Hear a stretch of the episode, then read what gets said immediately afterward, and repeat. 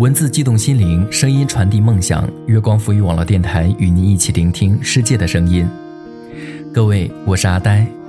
今天的节目要给大家带来的是来自环宇的《冬日的阳光》。各位在收听节目的同时，可以关注我们的新浪微博“月光浮语网络电台”与我们取得互动，也可以关注阿呆的新浪微博“呆声呆语”，告诉阿呆你想说的话。当然，也可以关注我们的微信订阅号“城里月光”来收听更多节目。谢谢你在听我，我是阿呆。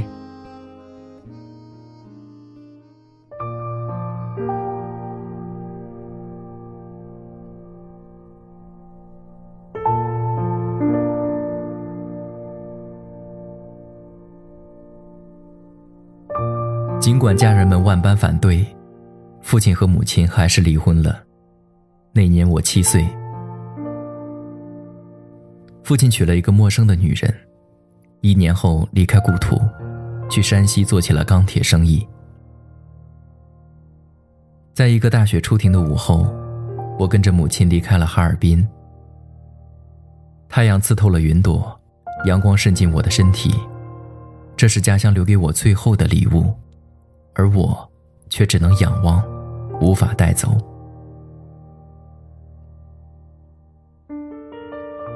火车一路南下。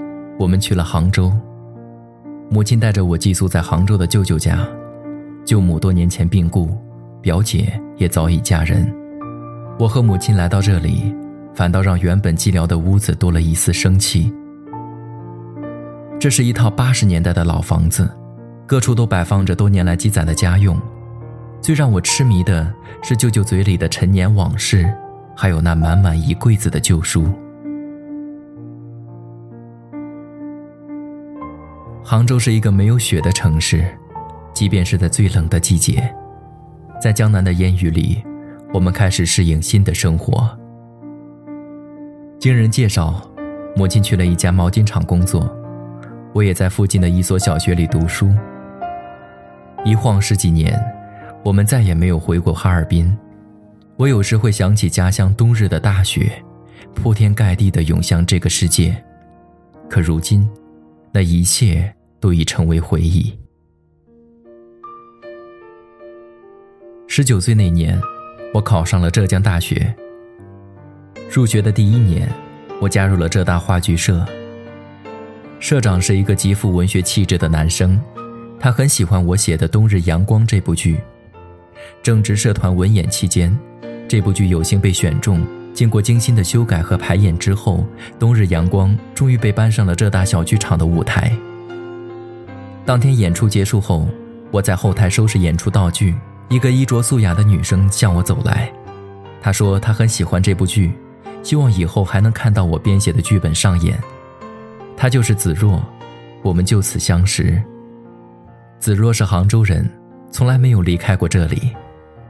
我告诉她，哈尔滨的冬天是白色的，大雪拥抱着整个城市，就像满觉陇漫天的桂雨，花满山路，香飘空谷。看着子若满目期待的样子，我承诺带她去哈尔滨，带她去看雪。时间是最好的红娘，温情的把我们撮合在一起。又一年花开时节，我与子若在一起共度了两年时光。大四的时候，我去了杭州的一家杂志社做实习编辑。实习期即将结束，社里同意为我转正。就在我要把这个消息告诉子若的时候，一个中年女子过来找我，她就是子若的母亲。她说：“你连自己都在异乡漂泊，又怎么能给子若一个稳定的家呢？”她劝我们就此分别，以免购物终生。她的话如利刃一般，刺痛我微微颤栗的心。我看到子若站在远处，她没有过来劝阻。也没有留下任何解释。我突然明白，这都是早已预设好的陷阱。等我纵身跃下，然后大家相继散场，独留我一个人在此填抵伤口。我疲惫不堪，再没做任何反抗，默默转身离去。我原以为子若会陪我活在戏里，不曾想，所有人都活在剧外，唯我一人入戏太深。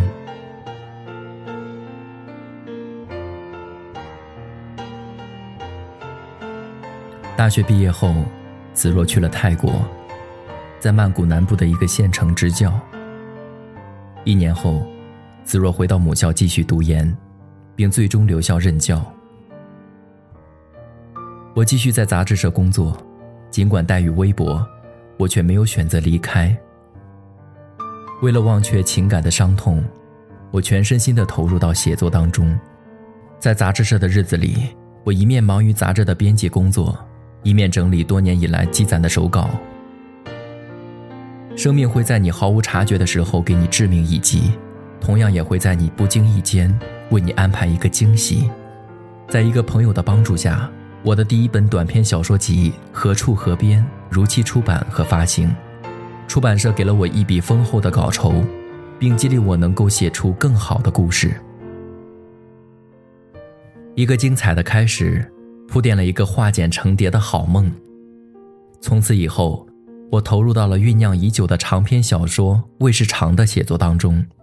在近五年的时间里，除了工作之外，我几乎所有的时间和精力都投注其中。这部小说凝结了我全部的心血和灵感。也倾注了我三十多年的情感和人生。卫士长出版后，我买下了杂志社后街的一处老宅，这里曾是一个老同学的故居。自从他移民海外之后，一直空闲。得知我在杭州没有房产，便欣然把房屋置卖于我。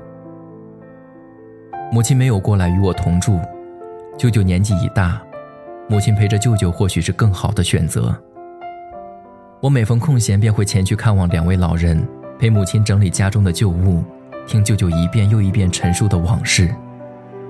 生活已如陈酿的老酒，卸去了最初的清冽，如今都已归于后世的平淡中去了。卫士长出版一年后，浙大文学系邀请我回校做一次学术演讲。我又一次回到母校，看着熟悉的一切，勾起了我学生时代的回忆。嬉笑怒骂的话剧社，座无虚席的小剧场，还有那个每次都会过来观看话剧的女生。尽管我与子若已多年未见，但我依旧可以清楚地记得我们之间的每一件事情。在演讲结束之后，子若约我在浙大的校园中相见。她依旧如十年前一般清秀，只是眉宇间多了一丝成熟。我们来到之前常去的那家料理店。吃着永远不会改变的味道，谈着那一去不复返的曾经。我告诉子若，今年冬天我要回老家。他说：“我跟你一起回去。”二零一四年的元旦，我与子若回到哈尔滨。我没有告知哈尔滨的亲人和朋友，只是和子若一同去了太平镇的奶奶家。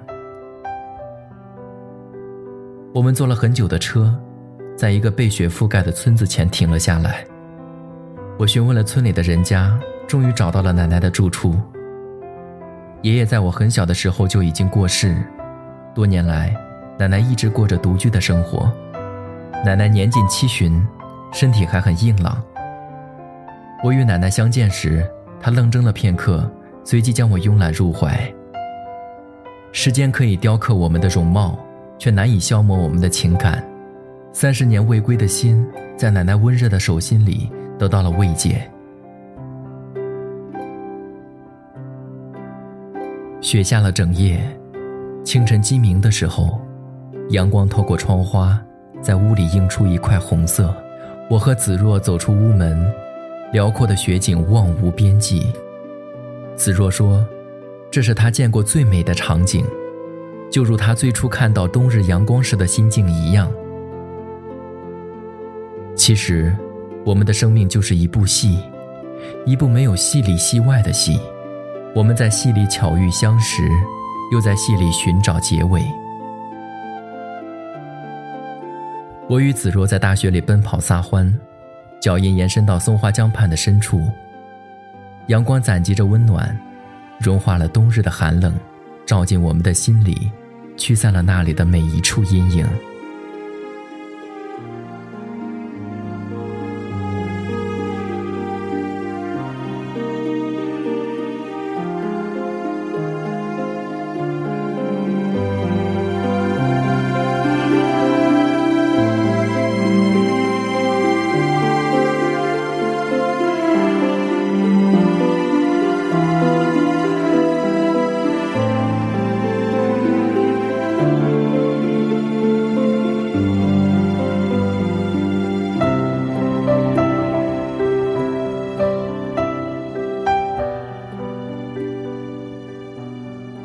好了，本期的节目到这里要和大家说再见了。